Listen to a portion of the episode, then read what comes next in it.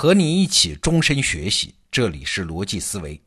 今天啊，我们继续向你介绍李云老师的课程《西方史纲五十讲》。现在这个时候啊，站在咱们中国的角度去了解一下西方世界精神结构的底层逻辑和社会结构的发育过程，那是个很迫切的知识需求啊。那今天呢，我们来聊聊法国，看看现代西方文明最终是怎么塑造完成的。站在国家的角度说，所谓的现代化，那你国家就必须得实现某种形式的中央集权。在这个方面，我们中国人是不太有感的，因为从秦始皇开始，中国就实现了这个目标嘛。秦朝的时候就已经有国家统一的军队、统一的官僚税收系统、统一的度量衡和文字，甚至有了统一的交通和邮政系统。哎，这些基础设施硬件，欧洲的那些中世纪国王们是做梦都不敢想的，所以我们中国人也很难想象，在现代化的过程中，西方国家实现中央集权的那种艰难状况。我们先简单说一下英国啊，在这个方面，英国走的又是一条很奇葩的道路。为啥呢？和昨天说的那个原因类似啊？为啥？因为英国国王的力量。太小了啊！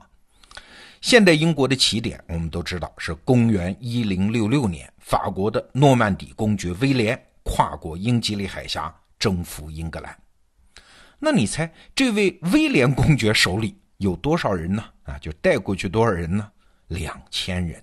对你没听错啊，就两千人。所以啊，说征服英国是好听的，其实就是规模稍微大一点的打群架。这架势打赢了，但是就这两千人，你怎么统治英格兰啊？英格兰是十三万平方公里，没办法，所以只好按欧洲大陆的那一套来实行封建制啊。国王只能依靠封建领主，但是啊，只要是国王，他天然是向往中央集权的。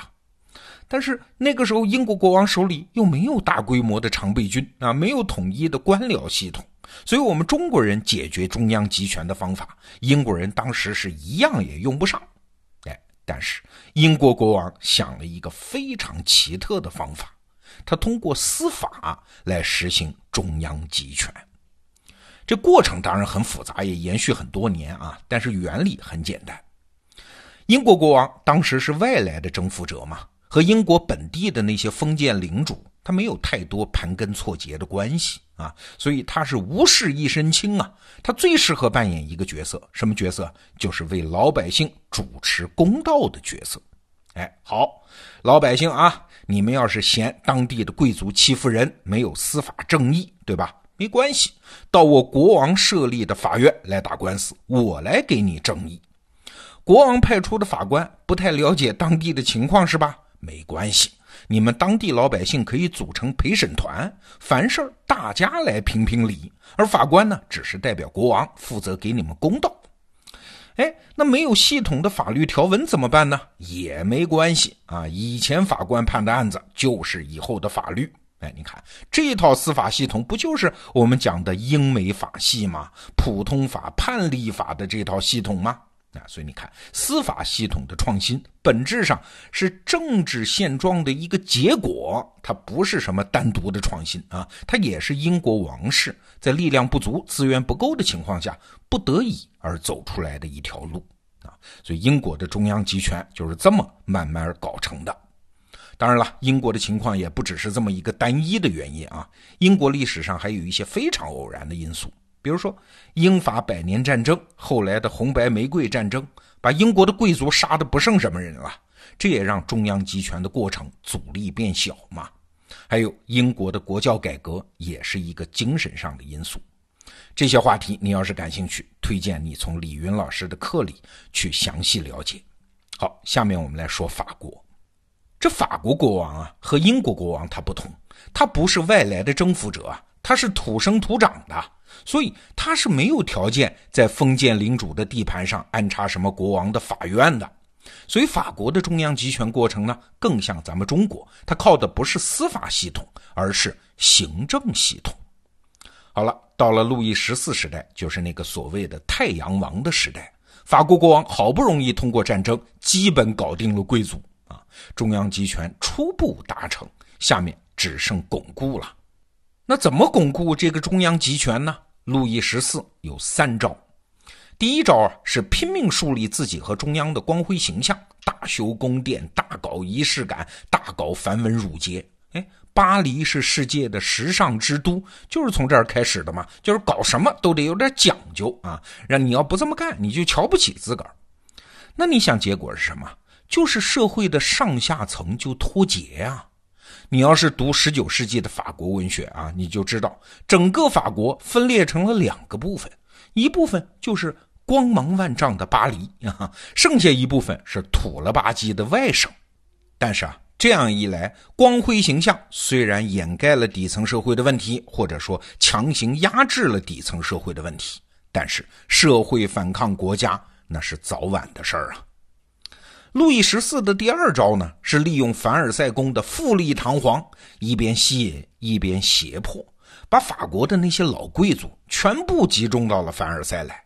哎，来跟我吃好的，天天办舞会，当时尚的人儿啊！那贵族们离开了自己的地盘，到凡尔赛享受各种风花雪月，那等于是被软禁起来了。哎，反正也是乐不思蜀啊！法国的贵族问题就是这么被消化掉的。但是从这儿你也可以看得出来啊，法国贵族和我们昨天说的英国贵族那是不同的。英国贵族是忙着做生意的时候，法国贵族成了只享受不干事儿的纨绔子弟啊！所以为什么后来的法国大革命中，法国贵族那么遭人恨，你就明白这个道理了。但是你想过没有啊？路易十四的这两招，谁在付代价？农民呢？贵族待在凡尔赛宫了哈，老家封地上的收入一毛钱也不会少的。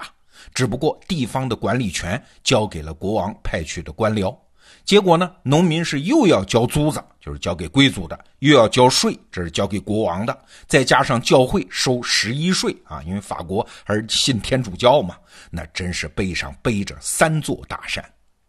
那更重要的是呢，路易十四的下面一手，就是把法国变成了一部军事机器。那个时代的法国啊，因此就掉进了一个停不下来的恶性循环啊！我跟你说说这个过程啊。国王为啥要收税呢？哎，收税是为了养军队。那为啥要养军队呢？是为了打仗，打仗才能有更多理由收更多的税啊。而国王手里有了军队呢，他也越来越不怕农民的反抗。这是不是个恶性循环？这一循环就一直循环到了一七八九年的法国大革命爆发嘛？那听到这儿，你可能会说：“哎呀，这法国一无是处嘛，他对西方现代文明的贡献到底是啥呢？”哎，前两天我们在讲基督教的时候啊，曾经讲过一种文明发展的机理啊，就是一种文明现象，可能它本身并不是什么贡献，但是它以自己为土壤，成就了他的对立面，这也是贡献啊。就像我们前天讲的，基督教成就了新教伦理一样。法国的专制王权成就了啥？成就了伟大的启蒙运动。你发现没有啊？启蒙运动虽然是那个时代整个欧洲的现象，各个国家都有代表人物，但为什么法国人最多呢？什么伏尔泰呀、卢梭呀、孟德斯鸠啊、狄德罗呀等等，为啥呢？这跟法国的王权对社会的压迫压得太厉害了是有关系的。启蒙运动三个核心啊，第一理性主义，第二进步主义，第三自由民主。那这三个核心每一个都是站在当时法国现实的对立面的。你看，理性主义反对的是君权神授，进步主义搞垮了路易十四刻意营造的什么光辉形象，而自由民主呢和君主制就势不两立。你看，宗教、社会、政治这三个最重要的方面。都显示出启蒙运动和当时法国的波旁王朝是没有办法共存下去的。可以说，启蒙运动是为后来的法国大革命准备了越来越充足的燃料，所以后来的法国大革命才爆发的那么惨烈嘛。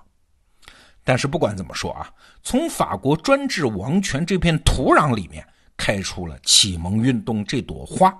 那启蒙运动是啥呢？最终，它完成了现代西方文明的价值体系。啊，所以法国就是这样无心插柳的为西方现代文明做出了一项巨大贡献。这一周啊，我都在向你介绍李云老师的课程《西方史纲五十讲》。这门课我学完了之后，最大的一个感慨是，哎，这个时候我才深刻的理解为什么说现代化它不是西方化。过去啊，我们讲这句话的时候，还多少是出于中国人的自尊心啊。我们中国人要走自己的现代化道路，不能全盘照搬西方。所以说，现代化不是西方化。但是我学完这门课，真正了解了西方文明的逻辑之后，我发现，嘿嘿，就是西方文明它自个儿演化到今天的现代化状态，也是经过了无数的血泪转折、巧合、生死和意外啊。其中任何一个历史机缘稍有变化，我们今天看到的西方文明的模样也就一定不一样了。那咱们中国没有这些历史机缘，它怎么可能走上一模一样的现代化道路呢？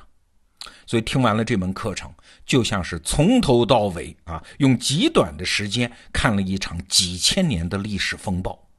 我们看到了各种风云，但是你心里知道，那是过去的风云，那是别人的风云。它不可能再现，也无法模仿。不是我们不想啊，是不可能做得到。非不为也，是不能也。所以回观我们自己，所有文明的现代化进程都必须自己亲手创造。好，西方史纲五十讲这门课，这场历史风暴的精彩记录，我郑重的推荐给你。明天是周末，罗胖精选，再见。Thank you